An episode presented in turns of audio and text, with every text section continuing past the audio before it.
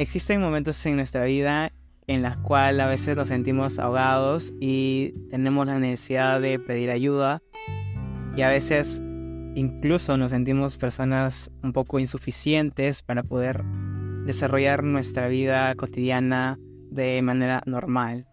Y es aquí cuando nos preguntamos si es que verdaderamente estamos tocando fondo o ya hemos tocado fondo. Así que, exacto, esta es la temática que vamos a tocar en este nuevo capítulo de este podcast. Ustedes saben, me presento nuevamente para quienes recién están escuchando. Mi nombre es Alejandro Galicia, eh, soy la persona detrás del podcast Un Largo Día y realmente estoy muy agradecido por todo el apoyo que eh, ha tenido este proyecto. Verdaderamente hemos, hemos eh, ido creciendo y me siento muy feliz de que les esté gustando el contenido que, que estoy dando y como les he venido anunciando en mis redes sociales, para quienes no saben, mi red social en la cual comparto un poco del contenido, me encuentran en Instagram como Alejandro Galicia 1. Y bueno, como les he venido anunciando, el día de hoy para este capítulo, para desarrollar esta temática acerca de cuando tocamos fondo, tengo a una invitada muy especial. La voy a presentar. Ella es mi mejor amiga, eh, Aishka, Aishka Purisalis. Ella es estudiante de psicología y también se dedica al maquillaje profesional. Entonces estoy muy feliz de tenerla y vamos a dejar que se presente. Estoy muy feliz de poder estar aquí en este podcast, la verdad, y poder tocar un poquito de ese tema. Y para presentarme, pero ya Giner lo ha hecho. Eh, mi nombre es Ais Kapuri, tengo 20 años y actualmente soy estudiante de la carrera de psicología y también de maquillaje profesional. Entonces, estoy muy emocionada porque con mi mejor amigo vamos a hacer este podcast y es una gran iniciativa que él ha tenido. Entonces me, encanta, me encanta poder ser parte de este proyecto. Gracias y bueno, verdaderamente estamos aquí, como ya hemos venido diciendo, para tocar estos temas acerca de lo que es la salud mental, la motivación personal y la superación y crecimiento también que cada persona tiene que tener ¿no? en su vida. Es bueno hablar sobre este tema más que todo, es un poco creo que toca fibras un poco personales. Bueno, particularmente siento que este es un capítulo que va a ir tocando unas fibras un poco personales, creo, de todas las personas que están escuchando esto. Y espero, eh, en el fondo del corazón, esperamos ambos de, en este capítulo que pueda servirte para ti y que puedas sacar algún consejo de esta temática que estamos, hemos preparado, esta plática con, con, mucho, con mucho cariño para todos ustedes. Y, bueno, eh, empecemos hablando acerca de. Te cuestiono, este. Ahí sé cuando, este. Más o menos.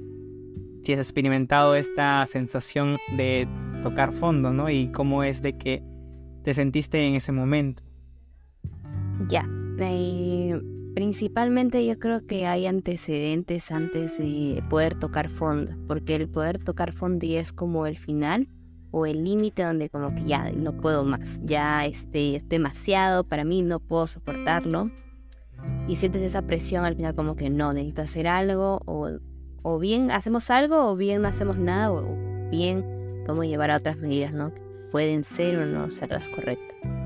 Pero creo que antes de tocar fondo, eh, creo que más se relaciona con el tema de la, de la depresión, de la ansiedad que van dentro. Claro y que todos en un momento vamos a desarrollar o que estamos desarrollando que ya tenemos. Personalmente, desde muy chiquita he sido una persona que ha sobreprotegido mucho, por así decirlo.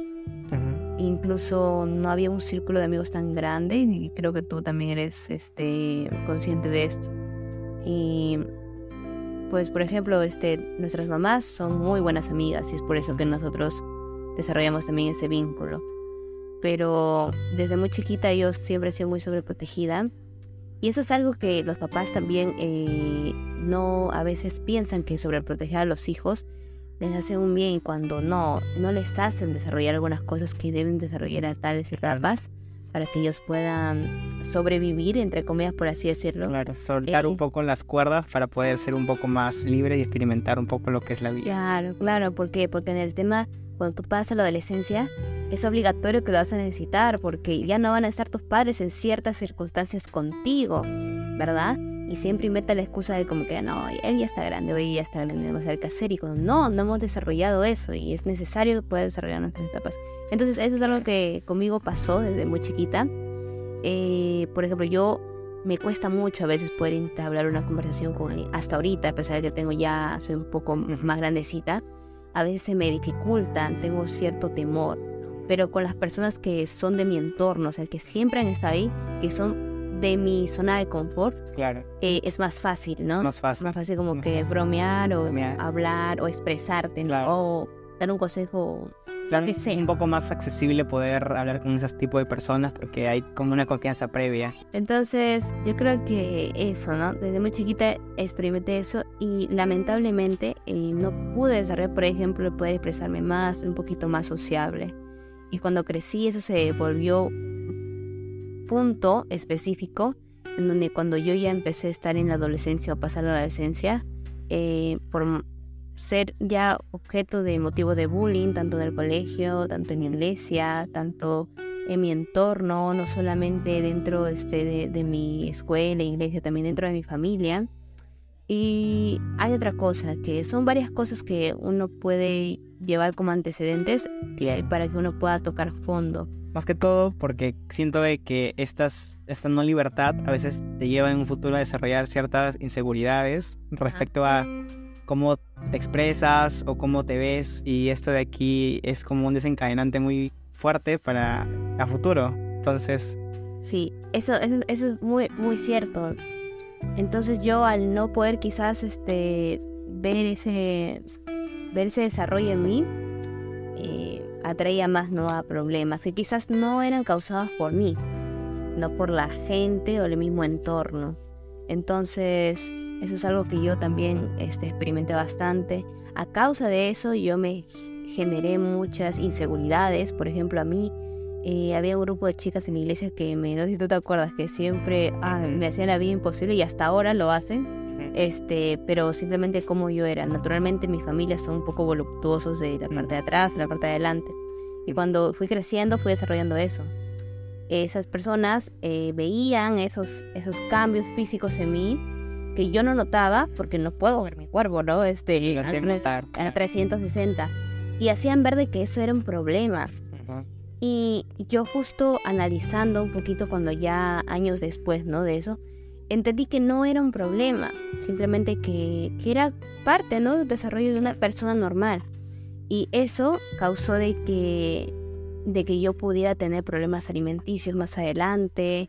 Yo tuve problemas alimenticios a, los en el enlace de 16 y 17 años muy fuertes, eh, que yo prácticamente un poquito más y ya eh, generaba muchos problemas muy graves. Tuve que ir al doctor y al psicólogo muchas veces, entonces ha sido este no parte, o un antecedente de en un momento llegar a, a tener, ¿no? Como que ya toque fondo. Y hay cosas que a veces son difíciles de hablar en la familia. El no tener la confianza completa con los papás o cuando los papás no te muestran la suficiente confianza, no madurez entre ellos, eh, eso es fatal, ¿no? Para el desarrollo de uno. Hay otra cosa también creo que muchas, muchos jóvenes que pueden estar escuchando ahorita también tienen quizás este problemas en, casa, en familia, con los papás. Hoy en día hay muchos tipos de, cómo llamar a la familia, entre ellos hay uno bien conocido que es este, una familia disfuncional. Entonces, e, e, ese es mi caso, por ejemplo. Es el caso de ambos. Ah, caso de ambos, claro que sí. Desde muy chiquitos hemos crecido en familias disfuncionales. Eh, a veces la ausencia de nuestros padres o bueno, venían a veces y es así, ¿no? Un, va y ve. Pero lo bueno es que nosotros, nuestras madres siempre han estado ahí con nosotros. Pero aún así, ellas también en sus, en sus va y viene emocionales también. Claro. Porque a veces creo que es como muy difícil eh, tener la confianza de no sé, a veces la confianza con una persona o un amigo que conoces en el transcurso de la vida es mucho más accesible poder contárselo, porque a veces siento de que la madre no está o los padres no están como que a veces preparados para recibir o afrontar noticias tales como padre o madre tengo depresión o padre o madre tengo ansiedad.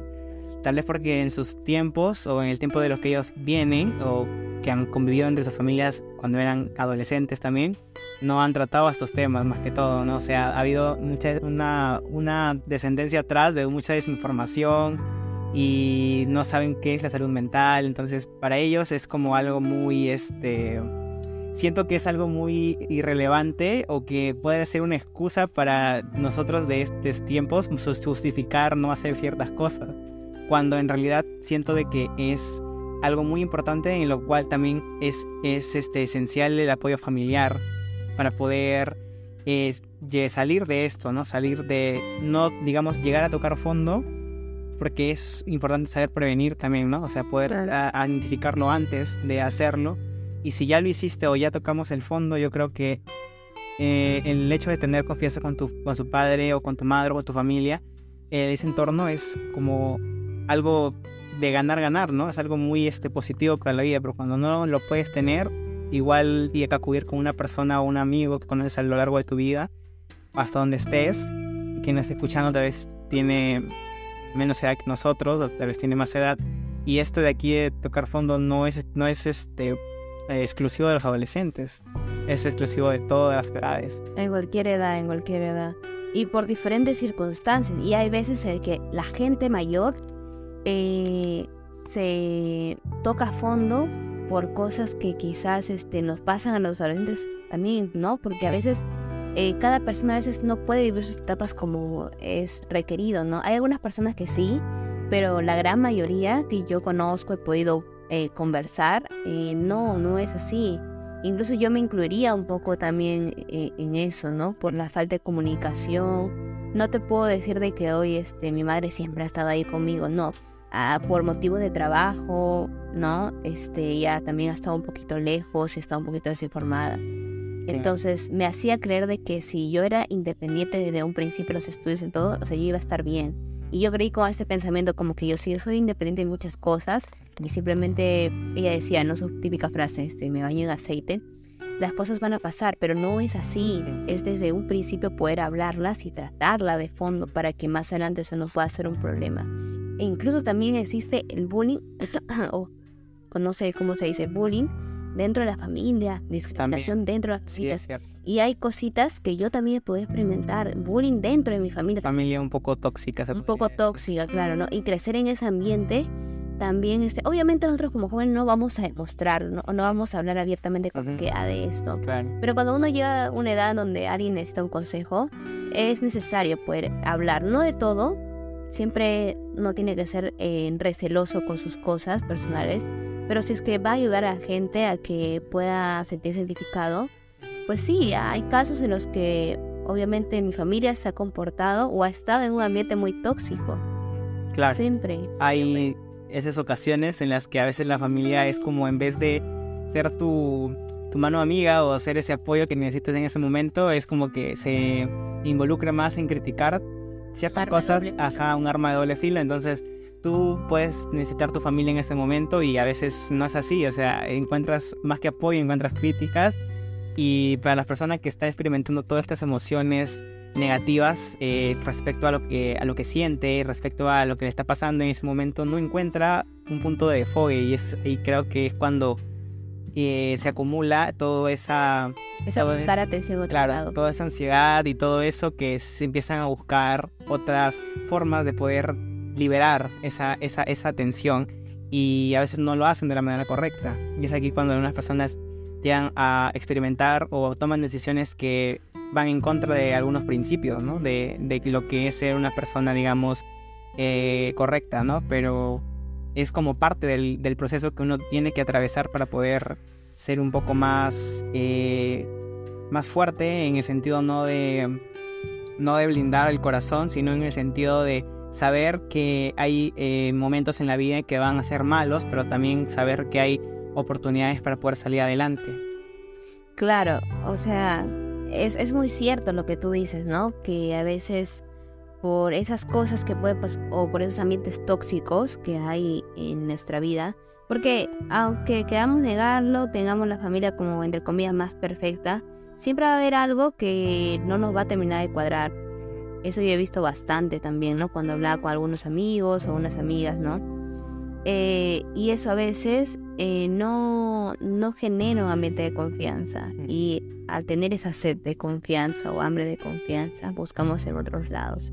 Y ahí es donde vienen las adicciones, donde vienen este, los trastornos alimenticios, donde viene Con el alcohol. el alcohol, las falsas amistades eh, y un montón, Claro. un montón, un montón de problemas más. Y es donde eh, pues recae, ¿no? Toda la culpa. A veces hace pensar de que nosotros tenemos la culpa de todo y cuando no es así.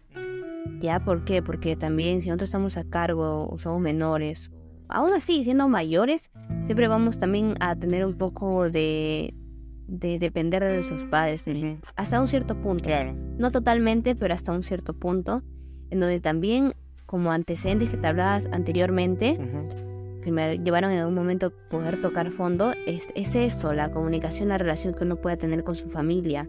No solamente con los padres, porque algunas personas quizás no tienen a sus padres en vida o no están pres- presentes, pero tienen quizás a una abuela, a una abuela, a un tío, una tía o a una hermana. Entonces, esa falta de ausencia hace de que uno pueda tener un puntito también de, de como que, no, esto es por esto, por esto, por esto, por esto, y es que yo ya en un momento ya toqué fondo. Claro. Y es así, te estoy hablando de trastornos alimenticios, te estoy hablando de relación con mi familia, en el tema amoroso también, a un tiempo en el que el tema amoroso como que yo estuve fatal, fatal, fatal, fatal. Eh, entonces hubo muchas contradicciones, hubo un tiempo en el que yo prácticamente eh, no deseaba más poder conocer a una persona o algo así, por lo que yo había experimentado, que no era nada, nada este, malo, sino que por esos problemas que tenía quizás esa persona en ese momento. Y yo en ese momento, eh, Era un poco complicado. ajá, era un poco complicado o demasiado difícil poder llevar un ritmo que, fuera sano. que fuera ambas sano partes. para una este, relación. Ujú. Y eso fue lo que prácticamente pasó, ¿no? Claro. Eh, no teníamos un ritmo sano, por más que lo intentábamos, a veces no, no, no se podía, o yo era muy terca, o esa persona era muy terca, o a- tantas cosas que prácticamente veíamos que no, que no eran para tanto, pero al final se creaba un ambiente tóxico poco a poco, entonces es algo que quizás puede romper, ¿no? A un adolescente. Y sí, claro, o sea, es eh, respecto a, a eso también como que me gustaría agregar algo de que cuando sentimos, digamos, este tipo de, este tipo de acumulación de todo esto que estamos sintiendo en ese momento, de todo por lo que estamos atravesando, y como les decía, es muy indiferente la edad por la cual estás atravesándolo, puedes atravesarlo desde muy pequeño hasta demasiado adulto y está bien, es, una sensación, como les venía diciendo en los capítulos anteriores, está bien sentirnos mal y está bien eh, dar paso a poder, digamos, eh, sentir lo que estamos pasando en estos momentos. Y es aquí cuando digo que a la par de todo esto acumulado que vamos arrastrando desde mucho tiempo, recaemos en este tipo de atención y a veces la atención que buscamos no es como la más confiable o no es la más este, segura para poder, digamos, contar nuestras, nuestros procesos, nuestras cosas.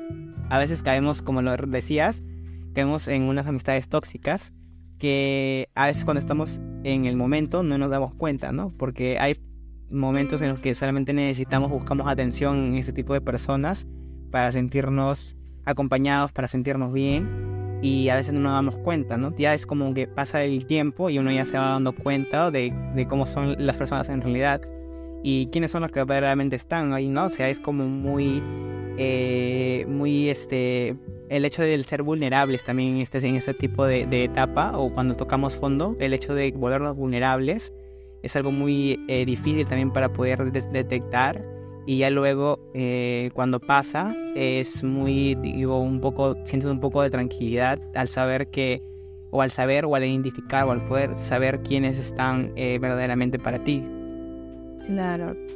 Eh, con respecto al tema de las amistades tóxicas, eh, hay, hay algo que, que yo he experimentado personalmente, que es muy cierto de que mientras más pequeño sea tu círculo, es ahí donde van a estar las amistades donde son más fortalecidas, que te van a brindar algo en tu vida.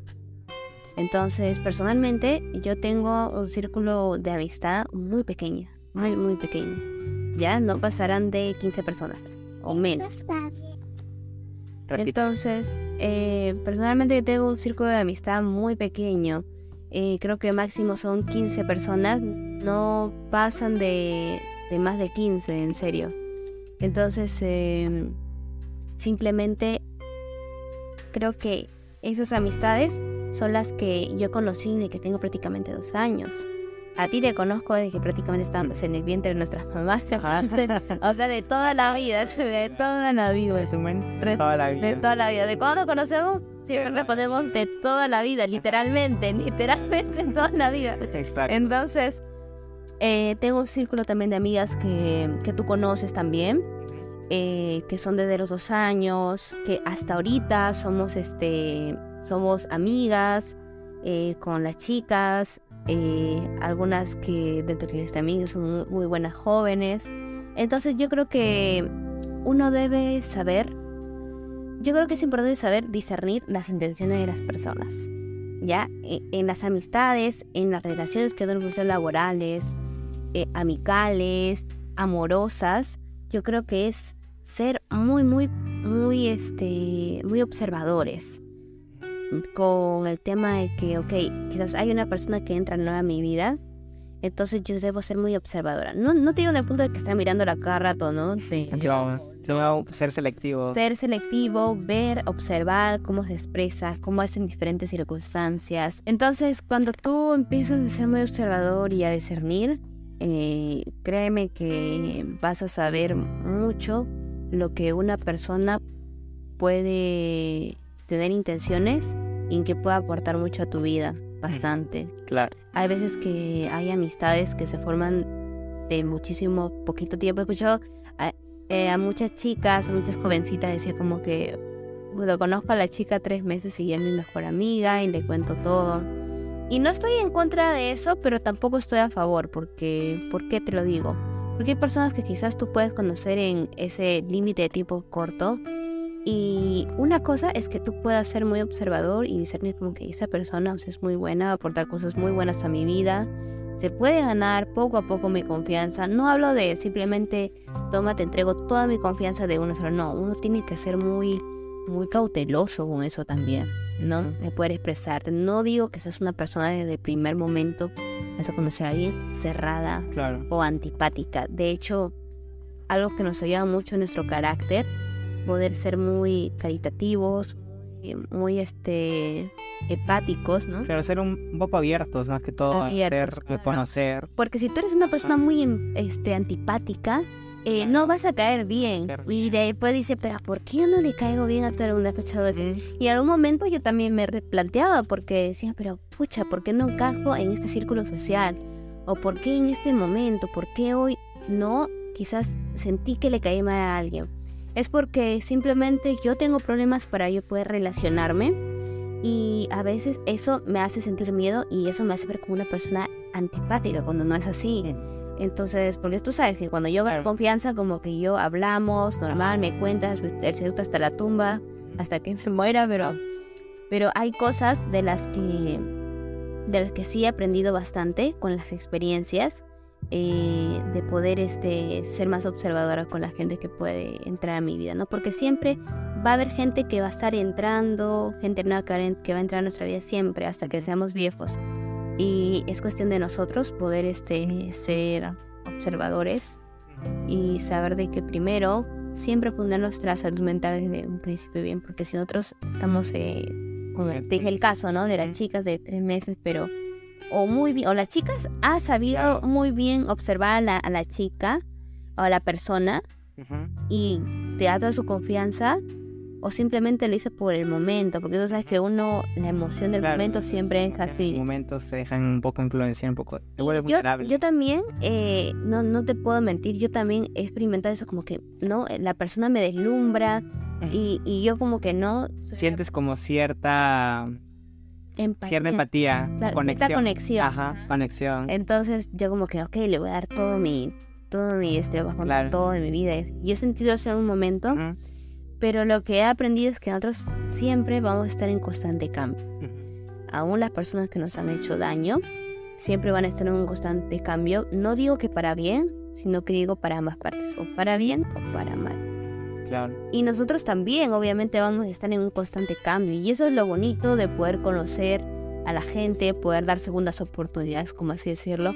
Porque las personas siempre están en un constante cambio. Y eso es algo que yo celebro bastante. Constante aprendizaje y Sí. constante cambio. Porque todos los días experimentamos cosas nuevas, a pesar de que no nos demos cuenta, a pesar de que digamos como que no, pues todo el día yo estoy estudiando en mi casa, estoy atendiendo a mi familia. Claro. Y no es así, siempre hay algo pequeño, mínimo, mínimo que vamos a aprender todos los días de nuestra vida. Todos los días. ¿sí? Exacto. Una manera forma de pensar o algo así. Pero yo creo que también que par- parte de estar en, ese, en esa línea de eh, la confianza con las amistades, siento que es más cuando vas como ya creciendo un poco o vas como que ya siendo un poco más maduro a lo largo de la vida, es como que vas comprendiendo de que es bueno, positivo para tu salud mental también cuidar parte de tu privacidad y cuidar parte de tu energía también, porque hay, siento que hay como personas que tú conoces en corto tiempo y que tú no sabes am, las intenciones que tú- ellos puedan tener, ¿no? O sea, a veces a una persona, o sea, por ejemplo, nosotros podemos se- ser, o las personas que están escuchando, puede ser de que si, si sintamos de que esa persona tiene una vibra chévere, sin embargo, a veces puede ser de que esta persona, digamos, no tenga la misma vibra o no sintonice en la misma vibración que nosotros. Y es aquí cuando hay ciertos problemas, porque cuando las personas son, se conocen de años, entonces uno ya sabe la vibra en la que en la que estamos y cómo es de que nos podemos relacionar y confiar en esa persona.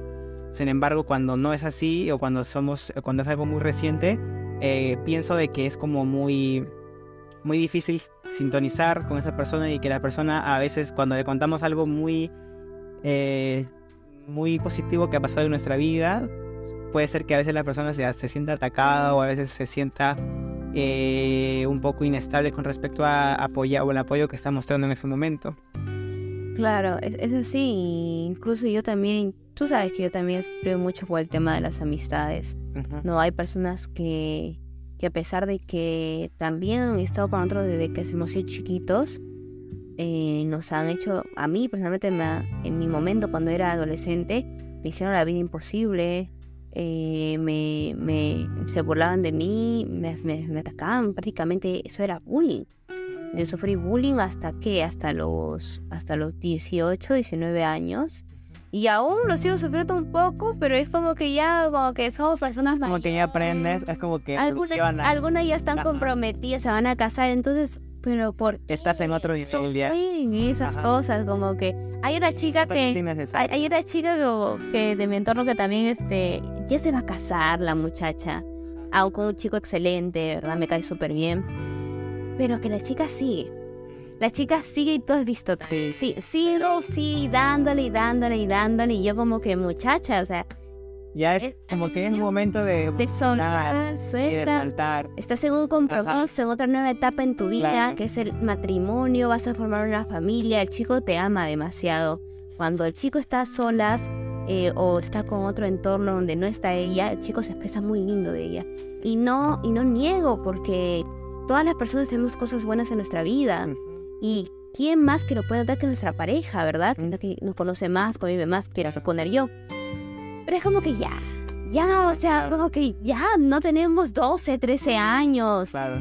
¿Entiendes? Tengo 20 para 21. Ya ¿tú te vas es momento de estar en otro plano en nuestra vida. Creo que ya es muy necesario estar en esas idas y venidas de Niñerías, adolescencia. Niñerías, o sea, son cosas que ya pasaron en la niñez, la adolescencia, y ya uno los va a seguir llevando. No quiero que esos sentimientos se lo pueda hasta en la tumba. O sea, esas son cosas como que me queda claro de que esa gente no vive feliz o satisfecha con su vida. Y se enfoca tanto en fijarse en la vida de los demás o como que estar pensando qué estará haciendo esta persona, o quiero ver para criticarla cuando haga algo mal. Y no nos podemos ver cómo estamos tratando nosotros. Claro, es como decir, vemos eh, la paja en, la, en el ojo del otro, pero no vemos el tronco en nuestro ojo. En nuestro ojo. Y es Entonces, parte también de eso, creo De que- crecer. Crecer. De Yo siento de crecer. que hay, hay momentos, a veces ustedes pueden estar escuchándonos, es como... eh, es importante cuando nos sentimos en esta parte de el tocar fondo, eh, siento que es esencial el saber reconocer el momento en el que tenemos que pedir la ayuda, ¿no? Y iniciar un proceso de recuperación y más que todo de sanación y encontrar las alternativas o herramientas necesarias y adecuadas más que todo para el problema que estamos atravesando. Así como tú me lo comentas, yo también en secundaria y, desde adolescencia más que todo, también este, atravesé un, este, un episodio, una transición de bullying. Eh, y me creó diferentes inseguridades también respecto a quién era yo y a veces es como que esta, este proceso te afecta o te llega a paralizar por un momento porque sientes de que lo que las otras, las otras personas critican de ti, eso eres tú. O sea, a veces cuando estamos en ese proceso de vulneración, siento de que le damos mucho protagonismo en nuestra vida a esos comentarios, porque no estamos muy, no estamos todavía con la mente un poco reforzada para entender de que las cosas de que tú tienes o las cosas de que digamos las otras personas encuentran mal en ti son cosas que son como y eh, es como cosas que son trabajables y no son para toda la vida. Es, son herramientas o son, son circunstancias de las que tú puedes evolucionar y puedes seguir adelante, puedes sanar esas, esas situaciones y está bien, sino que el problema es que a veces esas personas siento de que son eh, personas que no han sabido, digamos, canalizar su atención y encuentran los defectos de otras personas, pero no miran los que ellos tienen. Y es ahí cuando creo que nace esta necesidad de estar criticando el, la, vida. la vida de otras personas y la vida de otros, ¿no? Es como esa, ese ciclo de que obviamente va a llegar un, fin, pero ellos en esa inmadurez que conlleva la adolescencia, es como muy, muy difícil, ¿no? O sea, reconocerlo más que todo, porque vi una frase una vez, o que siempre me aparece en redes, es que vivimos en una sociedad en la cual el la persona que es víctima de, esta, de estas burlas, de este bullying, es quien tiene que ir al psicólogo y no la persona que es la que da esto, o sea, quien te, quien te, quien te está ahí, dale y dale, o sea, es como, estamos al revés. Ah, y el, el, caso que yo te estoy comentando ahorita que te hablé personalmente y que prácticamente tú también viste eso porque pertenecíamos a un grupo, entonces eh, prácticamente yo tuve que ir a psicólogo, la que tuvo problemas alimenticios porque gracias a esa persona, a esa, chica, yo tuve esos problemas, depresión. Eh, y este, sí, o sea, concuerdo con lo que dice esa frase porque la que, no sé si ella en un momento ha ido, yo quiero creer que sí, ¿no? Eh, pero yo sí he tenido que ir muchas veces al psicólogo, eh, atenderme. Hubo un tiempo en el que, por ejemplo, yo estaba muy deprimida en que yo, justo un amigo también me, me comentó de una amiga psicóloga y ella me dio clases, este, bueno, sesiones gratuitas, virtuales, porque en este tiempo estábamos en pandemia. Entonces, hay ayuda, si tú buscas ayuda, va a venir, siempre ayuda va a estar dispuesta. Eh, por ejemplo, como estudiante de psicología, eh, siempre vamos a estar dispuestos porque nuestra carrera se enfoca sobre todo al servicio de los demás. Es una carrera de control, servimos a los demás. Claro. ¿Ya? Claro que todas las carreras se enfocan en el servicio a los demás, la arquitectura, para construir casas para alguien. Sino que esa, la psicología es algo más como a nivel emocional. Personal, emocional, ¿no? Entonces, eh, prácticamente eso. Y es algo muy bonito que me gustó de la psicología y que estoy estudiando eh, al estudiar psicología, uno dicen como que, siempre he escuchado esta frase, como que, ah, los psicólogos, la, psicología es carrera, la carrera más, más fácil, fácil, ¿no? Y, no es así, tú tienes que leer bastante, tienes que aprenderte muchos términos, muchas teorías. Y, y siempre, ah, cuando yo he estado este, en clases presenciales eh, en la universidad, siempre aprendí algo, ¿ya? Y siempre, este, ahí esa carrera es muy específica por tal cosa surge tal cosa. Por este conjunto de cosas, otra cosa. Esta cosa está conectada a esto y lleva a esto. Entonces todo, es, todo está conectado en esa carrera. Todo, todo, absolutamente todo. está conectado. Y es ahí donde tú ves eh, a qué grado uno puede llegar. O que a, qué grado una persona está tan afectada eh, por el tema quizás de las amistades, depresión, ansiedad, que uno puede llegar hasta el tema del suicidio, ¿no? Entonces, o a otro. Suicidio, claro. Claro, trastornos alimenticios, no sé. Yo siento que es muy importante el, el ejercicio de la psicología por el sentido de que, como lo mencionas, para algunas personas puede ser que esas sean las carreras más fácil pero real, realmente es como carga mucha responsabilidad afectiva y emocional detrás. Detrás de Porque si es que la persona no recibe un buen tratamiento, un buen, un buen acompañamiento emocional de parte de este profesional, las personas, eh, digamos, llegan a un punto en el que colapsan y, estallan definitivamente con esas emociones que tienen acumuladas. Y ese trabajo creo de la persona que estudia psicología eh, del poder, poder encontrar la manera correcta de que esta persona libere todo eso que siente en ese momento, ¿no? Y evitar que llegue al suicidio, evitar que llegue a, digamos, a ponerse en un panorama violento, toda la situación. Claro, sí, incluso a veces como tú mencionabas también acerca de las amistades, que a veces la gente nos puede mirar mal, pero necesariamente nosotros somos los culpables de eso a, veces es algo que yo también aprendí en una clase, que a veces la gente está tan mal emocionalmente que ve quizás a una persona que se ve vulnerable y ataca a cualquier cosa que pueda haber. Y eso es algo que a mí me ha pasado, es algo que a ti también te ha pasado. Claro. Hay, hay algo que se menciona mucho de los adolescentes o personas extremadamente sensibles. Entonces, este, algo que se habla mucho, que acabo de mencionar, que son los niños, jóvenes, las personas altamente sensibles. Y son las personas que más atraen esas cosas malas que la gente puede decir. Y es donde les afectan bastante en el tema emocional, obviamente, ¿no? Es donde a veces, cuando son tantas, tantas, tantas, tan, tan frecuentes esos ataques, llega el momento como que ellos deciden o bien este, hacerse daño físicamente o bien acabar con su vida ya común. Que yo siento que es muy fácil y a veces cuando pasa por nuestra mente eso de querer ya terminar con eso, es como, es un momento muy ya de, demasiada vulneración ya haber atravesado por diferentes cosas para llegar a ese momento.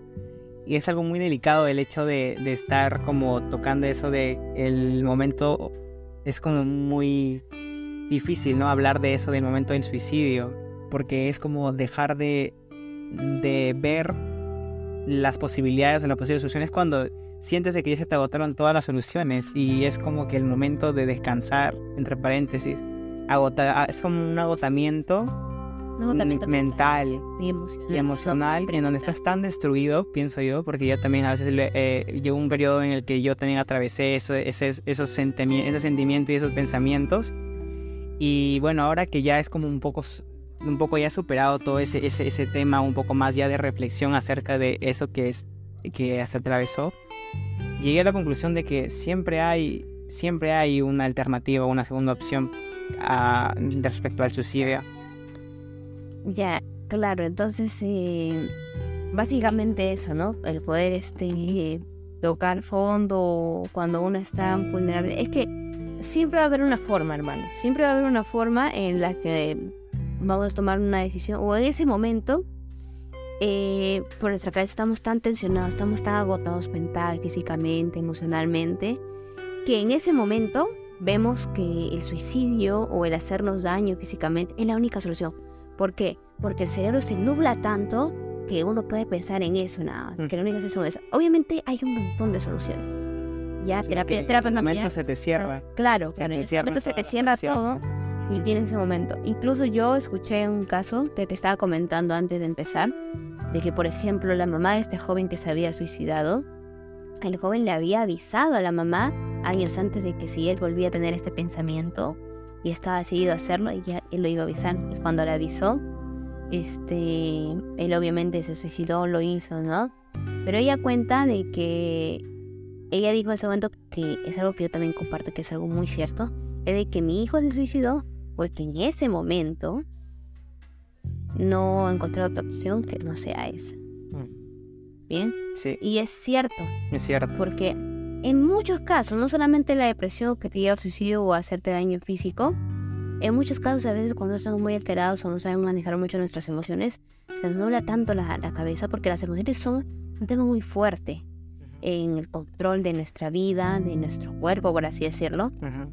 Y eso hace de que empecemos a una solución y que no razonemos que no hay, otras opciones. Siempre haber otras opciones, obviamente. Siempre. Pero en ese momento, esa es la solución y ya está. Se te cierra. Se te cierra. Ujú. Y es, es un gran problema, ¿no? ¿Por qué? Porque esas, como te digo, esas este, respuestas o esas decisiones de ese momento tienen que ver con antecedentes que han pasado. Claro, responden a una a una línea de tiempo en la que ha pasado muchas cosas pasado. que te llevan a eso. que te llevan y aparte es como que ya estás agotado mentalmente como lo decíamos anteriormente, estás ya cansado y a veces cuando es como cuando tenemos cansancio físico, Ujú. en, que hacemos ejercicio, entonces ya digamos Toda la semana full matado, exacto, es como igual, es una referencia pero es como parte de, ¿no? Es Claro, es una... cansancio físico es como igual a estar cansado mentalmente. ¿no? Sí. Tienes, mm, cuando estás cansa- cansado físicamente, no quieres ni parar de tu cama. Y sucede lo mismo con el agotamiento mental. Y Sucede lo mismo, es como cuando estás con bastante ansiedad, con bastantes pensamientos, o digamos, hay una, hay una, hay una palabra que es sobrepensar las cosas. Entonces, en ese hecho de sobrepensar, es como cuando te agotas más mentalmente porque le estás dando vueltas y vueltas a la, mismo, a la misma situación y es como que nuestra mente, cada vez que so- pensamos otra vez en eso, le vamos encontrando diferentes puntos de dificultad, diferentes, diferentes, y nos estresamos más. Sí, Y solamente queremos estar echados en nuestra cama. es cierto. Yo soy una persona personalmente que yo sobrepienso mucho las cosas. La psicóloga, este, hace poco tuve un- una sesión con una psicóloga muy buena.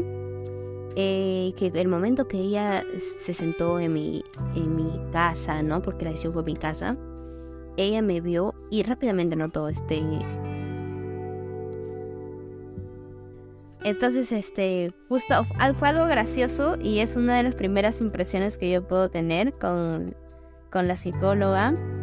Es que entramos y al momento de iniciar la conversación, la psicóloga eh, se paró por un momento y me dijo, no necesitas o no es necesario que estés sobrepensando las cosas porque yo sé que ambas nos estamos analizando mutuamente cualquier acción que podamos tener.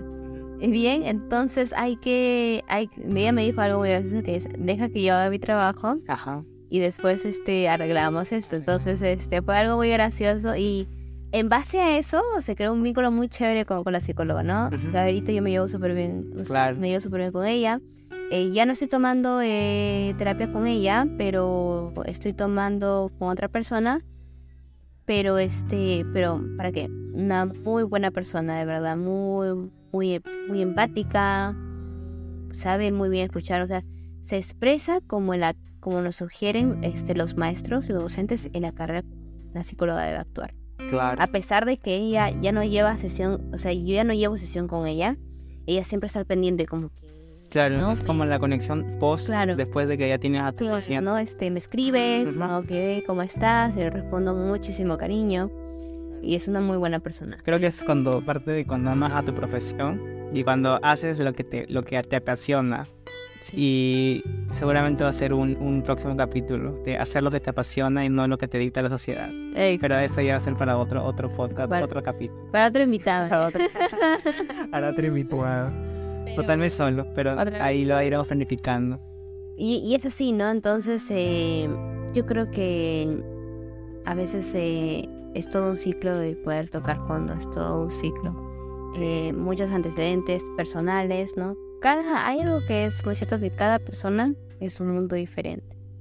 Cada persona tiene necesidades diferentes, pero obviamente, a pesar de que tú creas que estás bien, porque yo llegué a un momento a pensar eso, de como que yo no tengo, hay un momento que yo no tenía problemas con nada, me iba súper bien en todo, y no te digo que me va súper mal ahora en todo, no, sino que como que todo está bien, tranquilo, con la familia, en el que, tema claro, amoroso, mental, yo pienso, pero siempre es bueno, siempre tener a un psicólogo, siempre, es algo que Es bueno ir a terapia. una a pesar de que tú pienses de que no necesitas terapia. Porque yo pensé en un momento como que, ¿Para qué? pues, pues ¿para qué no? Pues yo estoy bien, me siento bien. Pero pasaban la- las horas o las noches y te sentías mal, Me- seguramente. Claro, claro, me Ujú. sentía mal, como que, pero ¿por qué me siento mal? Y es algo que a veces hay cosas que quizás no, no, no terminamos de, de resolver. Y es algo muy cierto de que si tenemos un problema, hay que resolverlo al instante.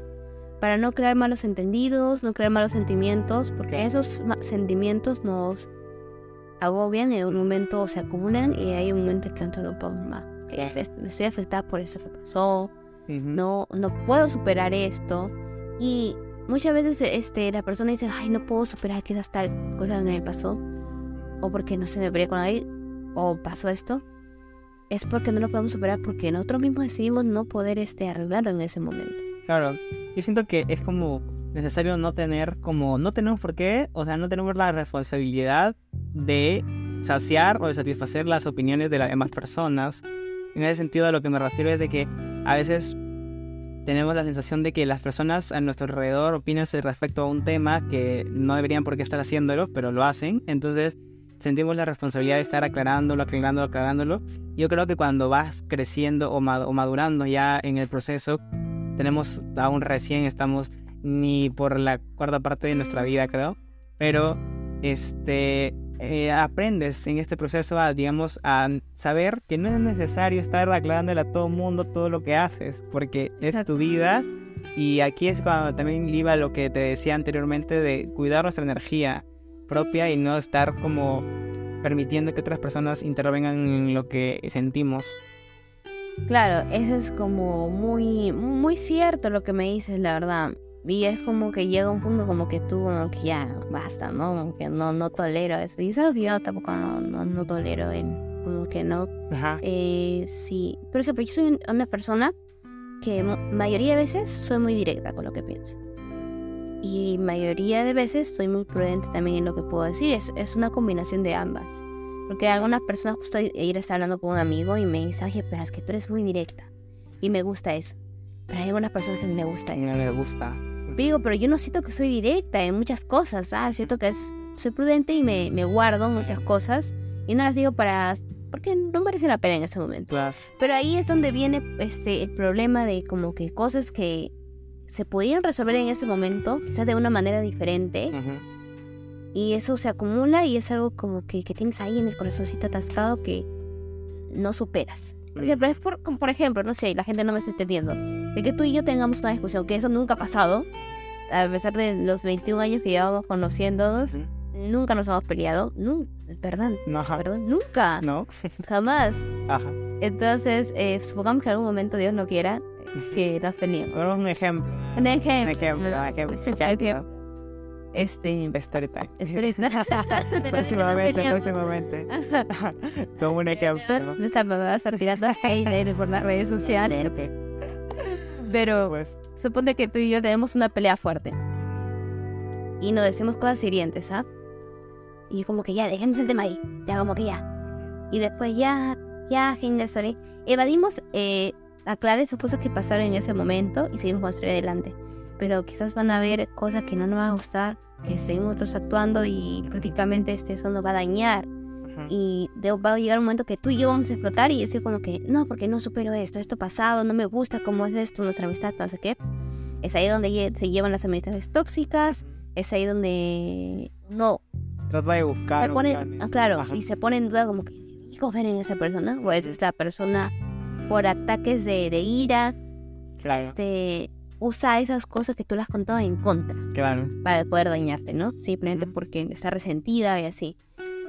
Y eso es lo que lleva a, a, este, a poder tener falsas amistades, falsas amistades tóxicas y, y que contribuye a tocar fondo. Y que contribuye en una parte a poder tocar fondo, ¿no?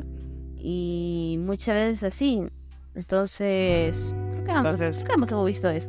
Nuestra vida. Yo creo que muchas personas estén escuchando, ¿no? Sí. Que sean, hay personas que han influido para poder llegar a tener esa sensación de tocar fondo y ya no querer nada, tener agotamiento mental, agotamiento de todo y querer suicidarse o hacer otras cosas o dañarse físicamente y que prácticamente siempre hay una alternativa diferente al suicidio, siempre hay una alternativa. Entonces, eso es lo que creo que me gustaría recomendar ya, este, finalmente para hablar acerca de esto, algunas recomendaciones para poder salir de esta experiencia amarga y de saber encontrar ese tipo de ayuda. Bien, algunas recomendaciones que yo puedo dar de lo que he experimentado y aparte de lo que en consulta y en la carrera he aprendido es que a pesar de que lo que estaba hablando hace rato, a pesar de que nosotros pensemos que estemos bien, el círculo social, los hermanos, todo como que chévere, siempre llevar terapia. Pero no solamente tú, si tú eres una persona que vive con su familia, tiene hermano, familia, ¿no? Entonces, en una familia nuclear. Es bueno llevar terapia familiar. Familiar. Desde un principio. Para más que todo cambiar el chips, el chipset de la, de la familia. Pero no solamente debe llevar entonces, no solamente llevar terapia familiar, sino que algunos tipos de terapia. La primera terapia es que los papás lleven terapia de pareja. Otro, que llevemos terapia familiar. Terapia personal. terapia de pareja en el caso de que los padres estén juntos. Y aún así, cuando, cuando, este, cuando los papás estén muy bien, cuando los papás son casados, se aman mucho, siempre va a haber problemas. Claro. Un matrimonio no es perfecto. Mm siempre es bueno que la pareja lleve, ¿no? El matrimonio lleve su terapia y que lleve en conjunto con sus hijos de sería una terapia de familia. Y que cada uno personalmente pueda llevar terapia, terapia, una terapia personal. Y ahora, si es que, por ejemplo, tú tienes tu pareja, ¿no? Una chica, y de todas maneras siempre es bueno, a pesar de que tengan una relación muy sana. Incluso terapia de madre con hijo también. Es claro. Claro, eso podría ser ya terapia familiar, pues, porque, ¿no? Sí, claro, sería buena familia, un núcleo mononuclear de familia, como una madre, claro, padre. Claro, claro. No solamente digo como que no traigas a tus padres, sino si con las personas que tú vives, que considera a veces no tienen papás presentes o papás que ya no están en este plano, ¿no? Terrenal. Entonces, eh, con las personas que tú consideras y que son tu familia. Claro y no y que sabes que quizás la relación puede mejorar. Quizás la relación es muy buena, pero hay que aspirar siempre a relaciones excelentes. Claro, exacto. Eso aplica con los papás, con matrimonio, con tu pareja, con tu enamorado, como tú lo quieras llamar. Va a ayudar mucho que tú puedas tener una tranquilidad y una paz al momento de, de poder este, entrar a tu hogar, al momento de verte con tu pareja, porque un hogar es este un refugio donde tú puedes descansar. Ese es un hogar. Eso es algo que yo aprendí. Un hogar claro no es un lugar donde tú entras y como que, ah, ya empezaron otra vez, me voy a mi cuarto. Eso, eso, eso no es un hogar, porque un hogar que te desgasta es un hogar tóxico. tóxico. Y nosotros debemos aspirar. Como dice, tomar acción para poder, para poder tener un, para que ese hogar se convierta en un hogar de descanso, donde tú puedas sentirte a gusto, ¿no? Compartir con tu familia, cualquier cosa, algún problema que pueda haber, solucionarlo, ¿no? No guardarse rencor y eso. Obviamente siempre van a existir los problemas, pero la idea es que con la terapia puedas encontrar varias opciones maduras y sanas en las que tú puedes solucionar las cosas dentro de casa, personales, con tu pareja, con tu esposo tu esposa, con tus hijos, entre hermanos, ¿no? Y eso va a ayudar bastante a que tú puedas este, tener una vida tranquila y evitar esos temas de o esa o experimentar el tocar fondo, ¿no? Que te puede llevar a eso las malas decisiones, malas relaciones, esas cosas. Claro. Yo creo que también otra, otra recomendación que podríamos dar es como el hecho de poder organizar, organizar la parte de organización también de todo en general para poder tener una vida un poco más ordenada y planificada y ya no estar, este, digamos, angustiados por lo que tenemos que hacer de aquí a toda la semana, ¿no? Es parte de poder también indirectamente erradicar el problema de estar este, pensando o desgastando parte de nuestro día en hacer este tipo de, en hacer este tipo de planificaciones. Claro. Y sí, bueno, esa ha sido una plática demasiado profunda, creo, y personal, y personal, que espero que les haya servido demasiado más que todo a ustedes para que nos están escuchando del otro lado, que hayan podido tomar un poco de referencias y más que todo es el hecho de sentirnos humanos, ¿no? Saber que tanto a, ti como a mí y a diferentes personas les ha pasado lo mismo y hay muchas personas que van a, simpatizar con estas, con estas ideas, con estas pláticas y creo que es como el hecho de que todo el mundo hemos atravesado algún momento por algo que nos ha hecho, digamos, tocar fondo y esto se aplica en todo campo, en el familiar, en el eh, digamos, en la convivencia que tienes con tus amigos y también en el hecho de la, lo académico. Cuando toca fondo en lo académico, que también es algo muy, este, para una persona muy importante. El hecho de cuando no pueden ingresar a la universidad, sienten otros insuficientes. O el hecho de cuando no saben qué carrera elegir, o el hecho de cuando sientes mucha presión por curso de la universidad. También es este, este hecho. Y si sientes que estás en esa situación, pues es importante, como lo decía este, mi hermana, es como pedir ayuda, no es necesario, y acudir a terapia, más que toda la familia, y tratar de organizar un poco nuestra vida, tratar de sentir y más que todo motivarnos día a día. A veces cuando sentimos estos pensamientos, obviamente no hay motivación detrás, o sea, no sentimos nada eh, de motivación, pero es necesario confiar, buscar personas de confianza y, y sacar lo que tenemos adentro y también es importante el hecho de también saber en qué momento es necesario. Y para ello también en esta sección este, que estamos inaugurando con motivo de, un, de esta invitada especial, esta sección, esta dinámica de invitados especiales que vamos a ir teniendo a lo largo de, los, capítulos, es saber, es haber introducido, como les había anunciado al inicio y en mis redes sociales, eh, una sección de preguntas y han habido varias preguntas, pero he tratado de puntualizar un poco en las preguntas y más que todo unas cuatro que son como las que son un poco más repetitivas, que podemos un poco este, hablar acerca de esto así de una manera concisa y, y, responder a la, duda pues, que la persona tiene. Así que la primera cuestión o la, primera este, interrogante que se plantea una persona que nos hace llegar es eh, ¿Qué, hacer cuando tus padres minimizan tu ansiedad o te dicen que son estupideces? Ya. Cuando yo pasé por un tema de depresión, voy a, voy a primero tocar este el antecedente, esa línea de tiempo para poder responder esa pregunta. Yo desde muy chiquita, como ya les había contado, yo sufría depresión, el tema de las amistades, y cuando yo tuve una relación larga, este, también no, no, iban, no iban a ese ritmo, la cosa que terminamos. Y es ahí donde yo me sentí súper deprimida. ¿Ya? Porque obviamente tú te puedes sentir por momentos la depresión por el tema de casa, la, en los ceros de estudios y todo eso. Pero cuando llegó, para, personalmente cuando a mí llegó por el tema amoroso, yo me sentí súper mal yo no comía, yo, yo me quedaba así como tú has visto las películas de la serie, como que la chica no quiere saber nada, así igualito. Y a veces yo pensaba que, ah, bueno, es una tontería, ¿no? Pero es así. Y cuando pasa un año después de esto, eh, yo vuelvo a recaer. ¿Por qué? Porque veo algunas cosas que también pasan en casa, que es una familia, hasta actualmente yo vivo en una familia súper disfuncional problemas que pasó con, con mis papás, eh, mi, mi, hermano menor, yo soy una hermana, yo soy hermana mayor, eh, mi hermano menor está en la adolescencia, él también está experimentando, ¿no? En la rebeldía y todo eso. Entonces... Eh, la rebeldía. Claro, se juntó todo eso, los problemas en casa, las responsabilidades, el estudio, el trabajo. Eh, y esos, esos sentimientos, eso volver a recordar de muchas cosas que han pasado malas, que no se han solucionado todavía o que están en ese proceso de sanamiento, son los que yo dije como que no, no puedo, no puedo más con esto.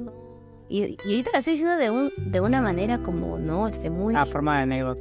De anécdota, ¿no? Como muy relajada. Pero en ese momento, esos, esos problemas... Eh, me abordaron bastante. Te abordan. Sientes como que... Personal, claro, personalmente yo tomé eh, la decisión de poder este, terminar con mi vida, por así decirlo. Fue un momento en el que yo dije, ¿sabes qué? No, no puedo con esto, no puedo con esa presión, no, me siento mal, ¿no? Me siento mal, no estoy en el mejor momento, por más que intento, no puedo. Y este, yo opté por este, poder este, un día, hace un tiempito, el poder este, saltar de mi terraza, porque tú sabes que mi terraza es en el cuarto piso y uno si salta es una caída fatal, es una muerte segura literalmente. Entonces eh, yo tomé, quise tomar decisión, lo, lo, iba a hacer, estaba a punto de hacerlo y justo este me, me detuvieron, ¿no? obviamente. Yo me sentí muy mal en ese momento.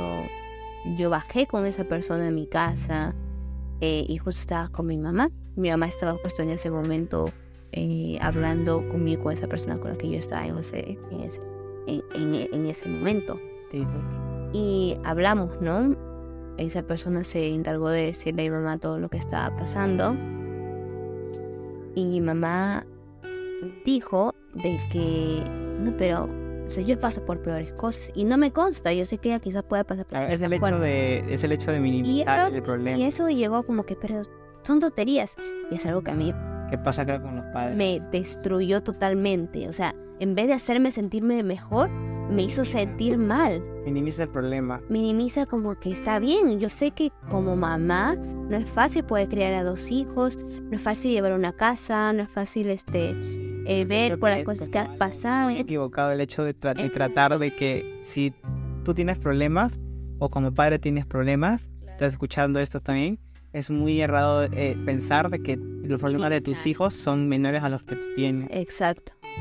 Y eso es algo que, a que mi mamá le sorprendió porque yo no soy una chica como de mostrar que estoy deprimida, demostrar que tengo ansiedad. Siento de que las personas felices, o sea, como que es con Más felices. risas, las más felices son las que se sienten peor por dentro y experimentan demasiados pensamientos o Sí. cosas feas por dentro. Es que, por ejemplo, los problemas que pasan en casa conmigo, mi mamá los toma de una manera como que se enoja, ¿no? Empieza a echar en cara o algo así. Empieza a ser muy difícil Sí. ciertas cosas. Y ella me ve y ella ve que yo lo tomo muy tranquilamente, como que, ah, bueno, está bien, ya va a pasar. Como que me da igual, por así entre comillas. Pero no, obviamente me afecta, pero por el hecho de no poder sentirme vulnerable dentro de mi familia, que es un problema también, porque, o sea, la familia es un apoyo, ¿no? Que te puede dar.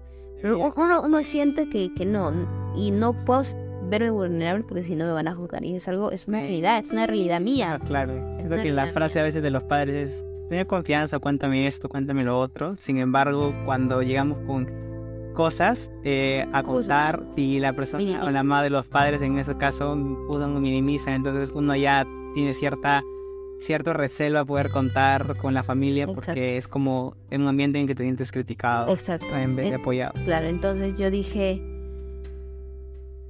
no, entonces yo me sentí muy mal eso cuando ella me dijo, ah, pero son cosas, son tonterías, no, no digo estupideces, pero tonterías y creo que eso es algo parecido y yo me, me destruí en ese momento, en vez de poderme yo sentir mal, de encontrar esa esperanza de que me va a decir algo que quizá me va a tranquilizar, eh, no.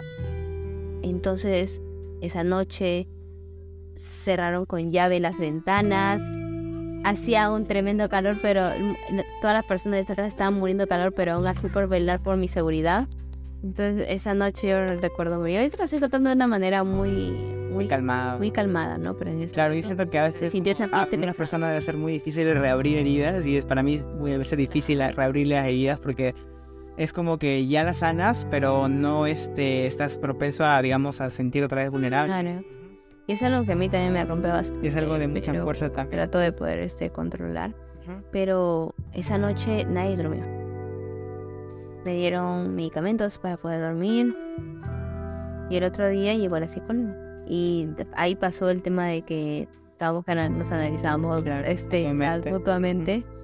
Entonces, eh, lo que yo sí recalqué bastante es que, ese, y es cierto, con lo que yo lo relacioné con lo que yo escuché en un podcast pasado de, de, de esta madre que había perdido a su hijo por causa del suicidio, eh, de que sí, que en ese momento como uno es tan valiente como para pues sabes que no me importa nada y me muero y ya está, ¿no? O me suicido. Tomo esta decisión y me mato. Y no tengo problemas con decir de que este me mato o el suicidio porque es una realidad, Claro. gente, es una realidad de que pasa todos pasa. los días. Entonces, yo tuve esa capacidad y yo Más que todo, bueno, yo me sí, yo me yo me puse a analizar personalmente y dije cómo yo tuve esa valentía de poder hacer. Y si no estaba alguien ahí en ese momento conmigo, yo lo hacía. Hubiera pasado. Hubiera pasado lo peor, estaríamos tomando café, y estuviéramos ah, más que todo muy estuviéramos destruidos. Y yo me puse a pensar. personal. Y hace poco, también, una de las cosas que también me llevaron a esa decisión es este que murió mi una abuela mía, muy querida, muy cercana. Y personalmente yo tuve este, el privilegio de poder verla cuando partió de este mundo y cambiarla, ¿no? Cuando fue su sepelio y todo eso, ¿no? Que ver sus ropitas ceremoniales. Que es otra cosa por el tema religioso, ¿no?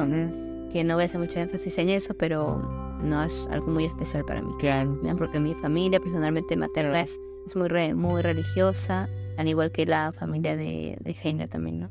Compartimos eso también. Parecemos eso también. tenemos- Y siento que eso también es un, hace un gran apoyo también, claro. aparte de el hecho de sentirte, digamos, cercano a, a Dios, es como Dios, una, claro. una de las fortalezas más importantes, creo, también a la hora de encontrar esta, esta, Sí, esta respuesta sí, en lo que pueda pasar en tu vida y yo creo que es como muy muy sabio la persona que, que dice que cada persona viene aquí con un, con un destino o con una tarea que hacer que tiene que desarrollar y cuando ya la, la, la, la hiciste es como cuando empieza tu, tu rumbo digamos adecuado ¿no? de lo que tienes que seguir en mi vida para adelante claro. entonces es como esto de que hay que hacer también, ¿no? Cuando tus padres minimizan qué es lo que, lo que crees que tenemos que hacer. Lo que tenemos que hacer es, este, va a sonar muy fácil decirlo, pero a la vez es muy complicado, ¿no? Poder, este, hacer oídos sordos. Algo que me recomendó mucho la psicóloga en ese momento es que yo me vaya a vivir aparte. Vivía en un ambiente súper tóxico. Y obviamente, o corregir al papá o la mamá de una manera, este, de una manera correcta, sana, no gritándose ni nada de eso. Que eso va a cocinar que el ambiente va, sea muy pesado y que no se arregle nada al final. Creo que en ese momento lo que yo hubiera hecho ahora que estoy aquí, viva todavía, viva todavía, Claro. Es este, decirle como que no, o sea, personalmente no, como que yo estoy pasando por problemas difíciles y yo creo que también ella, pero no es motivo para minimizar lo que tú puedas sentir porque al minimizar mis problemas estás minimizando mi vida, mis sentimientos Claro, y nadie debe creerse superior a nadie, ni siquiera a tus propios padres, ni siquiera a tu propia familia, exacto. ni tu propia pareja. Entonces yo creo que la solución sería como quizás ser prudente y hablar con amor y decir, "No, este, mis problemas también son tus problemas porque tú eres mi madre, mi padre, ¿no? Ujú. Entonces, pero jamás minimizar porque de todas maneras me estás haciendo un daño a mí. Claro. Me estoy sintiendo mal y con lo que dices me estás haciendo sentir peor porque las palabras son más hirientes que los golpes. Es decir, es cierto. Te Más, la- más, más, más, este, dañina que un puñal. Así es. Entonces, oídos sordos. Y eso es como la, lo más aconsejable en estas situaciones en las que no te sientes escuchado en tu entorno familiar. Así que siempre hay una opción y es como que lo que tienes que, que sentir en ese momento. Y aquí otra persona nos pregunta eh, cómo pedir ayuda y cuándo saber que es necesario. Y creo que aquí ya es como que retomamos un poco lo que di- dijimos anteriormente. Cada persona, te voy a decir esto, cada persona tiene una manera de tocar fondo. Sea el suicidio, La adicción. la adicción, uno, uno toca fondo de diferentes maneras. Personalmente yo toqué fondo con la opción y casi la acción del suicidio. Del suicidio. Entonces, eh, en ese momento yo dije, necesito tomar terapia. ¿no? Lo necesito, yo pensé que estaba tranquila, pero volvieron esos pensamientos, volvieron esas situaciones y es algo de que yo ya no puedo estar. No, no quiero más en mi vida, no tolero. Claro. Y en ese momento, esa persona que estaba conmigo acompañándome llamó al psicólogo y al otro día ella estuvo ahí, ¿no? Y quizás hay algunas personas que no son muy amantes de la psicología, ¿no? Y que como que no, pues al final de cuentas es una persona que no conozco, estoy contando mis problemas. Esto es entendible, sí, pero es un profesional cap- altamente capacitado que te puede brindar ayuda de alguna manera y servicio. Pero si tú crees, en todos los casos, ¿no? Que no crees en la psicología, hay muchas maneras de poder, este, poder encontrar consuelo. Uno es en el tema religioso. Sea de la religión que seas sea.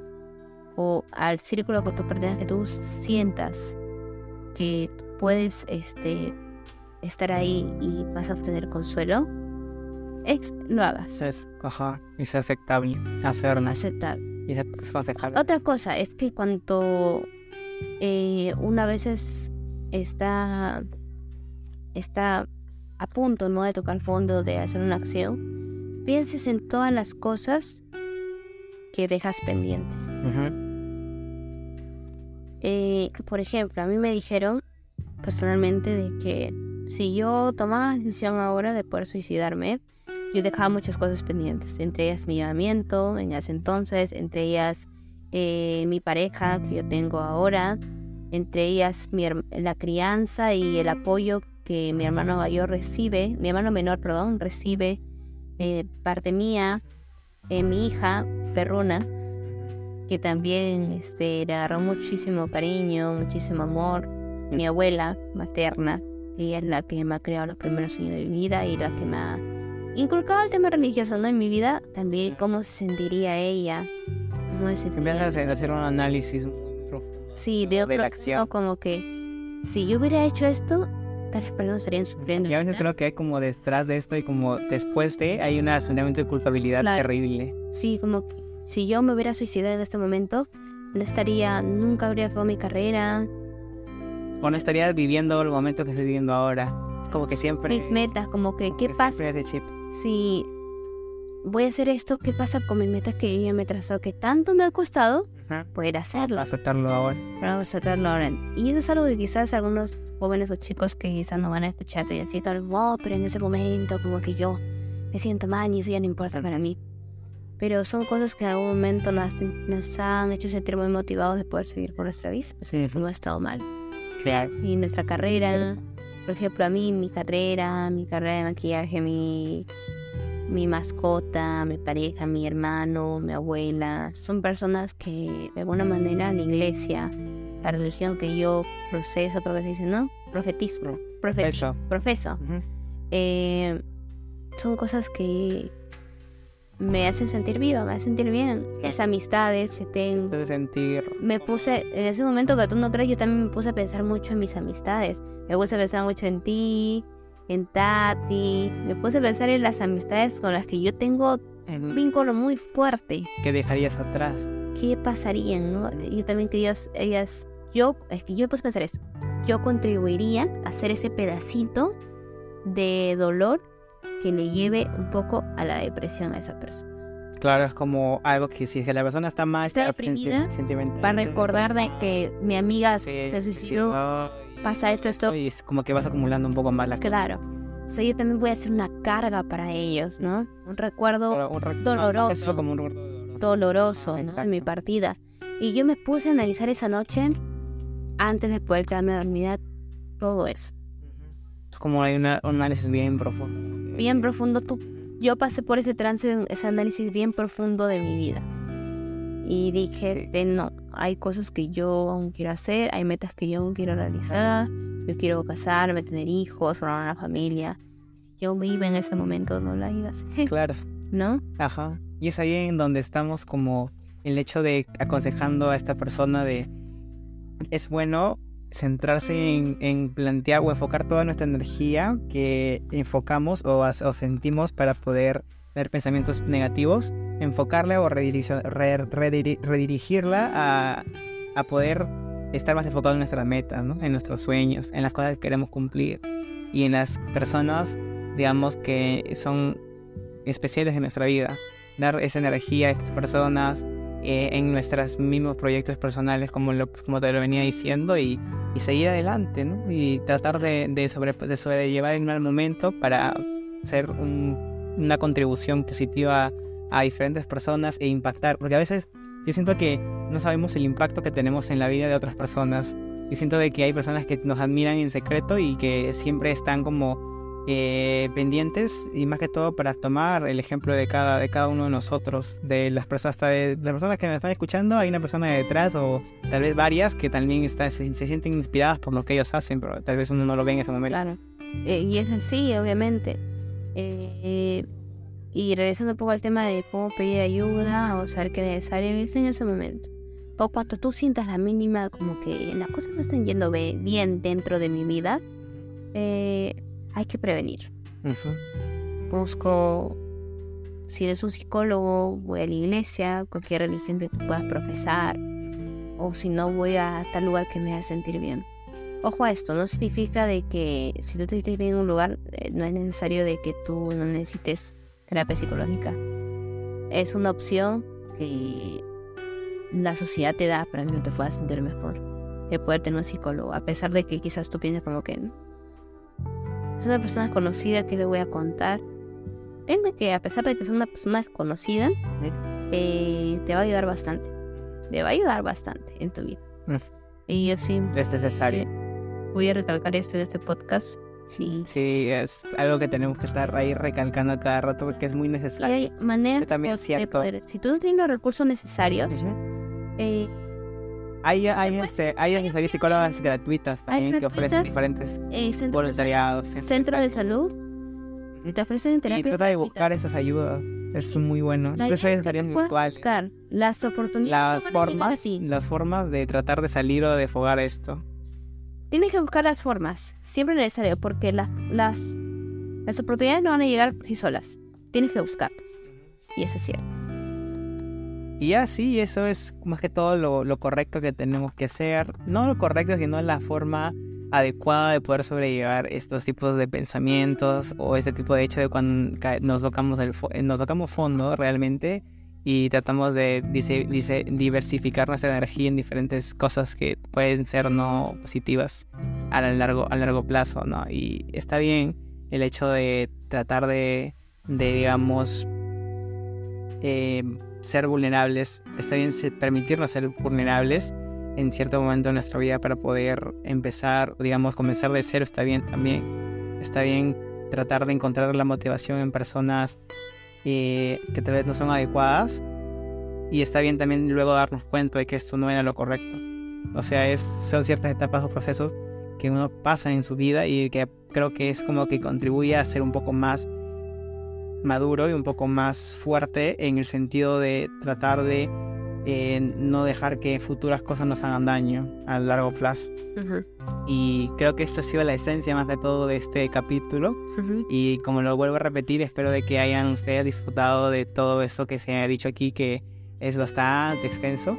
Y espero que realmente lleguen hasta este punto, porque es nuestra contribución de ambos a que ustedes puedan también sentirse eh, conectados con nuestras experiencias y también a la par sentir que no están solos. Eh, si es que están atravesando por esto, déjame decir, déjame de decirles a ustedes de que ustedes están solos y que ninguno de ustedes nunca va a estar solo porque siempre va a tener una persona detrás dispuesta a apoyarlo. Si ya no es una persona física, siempre Dios va a estar ahí para ustedes también. Si es que son personas que este, creen de la religión que sean, eh, esto es muy cierto y es como de lo que también he podido ser, ser muy, muy testigo fiel en esto. Entonces, entonces, eso es como el- lo que respecto al segmento de dudas, eh, de preguntas que las personas han hecho y como ya es como eh, muy creo que ha quedado muy claro el hecho de tener que pedir la terapia y el hecho de estar ocupado toda nuestra mente en otras cosas, en poder enfocar nuestra energía, en poder organizarnos. Espero que les haya gustado. Y nuevamente eh, quiero agradecer, este, hacer una, una mención honorífica a mi invitada especial el día de hoy, a mi hermana, a este, a Ishka nuevamente. Y espero de que les haya gustado nuestra, nuestro capítulo. Y ya vienen muchos más. A- ahí a- a- en la siguiente semana, ahí ya voy a estar avisando por mis redes sociales cuando sale otro capítulo. Y nada, pues espero de que ha- hayamos este, impactado un poco en, en- en sus vidas y que se saquen un consejo de aquí positivo para que sepan de que siempre se puede, siempre se puede salir de, del fondo. Y, Siempre se puede decir. Sí, y ahora no sé si, si mi hermana quiera decir algo para finalizar. Que estoy muy contenta. Ahora, la verdad, estoy muy tranquila, estoy muy contenta y más eh, con esta noble causa que está haciendo mi hermano también. O sea, me siento muy orgullosa de ti, la verdad, la verdad, de- por todo lo que haces, ¿no? Se empieza poco a poco, pero, pero sé que alguien va a ayudar bastante eso. Quizás no exactamente lo que estamos pasando, pero en algo. Siempre se va a poder rescatar algo. Y creo que este es el fin, ¿no? De este podcast. Me alegra bastante que esté haciendo esto. Me siento muy orgullosa. Muy demasiado. Sí, yo demasiado. también me siento de una manera muy feliz de que las personas también están teniendo una, re- una recepción muy positiva de, este, de estos capítulos y, y- y bueno, es como cierta parte de motivación también, ¿no? Para seguir haciendo nuevos, nuevos proyectos más adelante. Así que, bueno gente, espero de que les haya gustado, así que recuerden, nosotros estamos eh, siempre a disposición. Si gustas puedes dejar tu Instagram si te acuerdas tu usuario. ¿Te acuerdas tu usuario? Ah, sí. Ay, no. De ese. Ahí para que te puedan pedir algún consejo, alguna ayuda, tal vez personas que llegan al final del podcast. Ya, este, en mis redes estoy como. En Instagram estoy como arroba itsaishka con P al final, Ajá. ¿ya? Y si no sabes escribir mi nombre, porque es muy probable que no, ahí buscan por Heiner, ¿no? Ajá, y ahí me encuentran ahí en una de varias historias etiquetadas ahí por ahí. Así que por ahí Además, pueden redes sociales encontrar- como Aishka Purisolis. Ajá. Con mis normal. Ahí nos encuentran y ya para cualquier consulta estamos siempre dispuestos a poder, a poder responder. Para poder futuras colaboraciones. y a futuras colaboraciones. Así que, bueno, de aquí hasta otra oportunidad y ya iremos hablando, iremos planeando nuevos, nuevos capítulos ahí para ustedes. Así que muchas gracias otra vez por todo. Eh, y bueno, así que este es el final de este capítulo. Adiós. Adiós.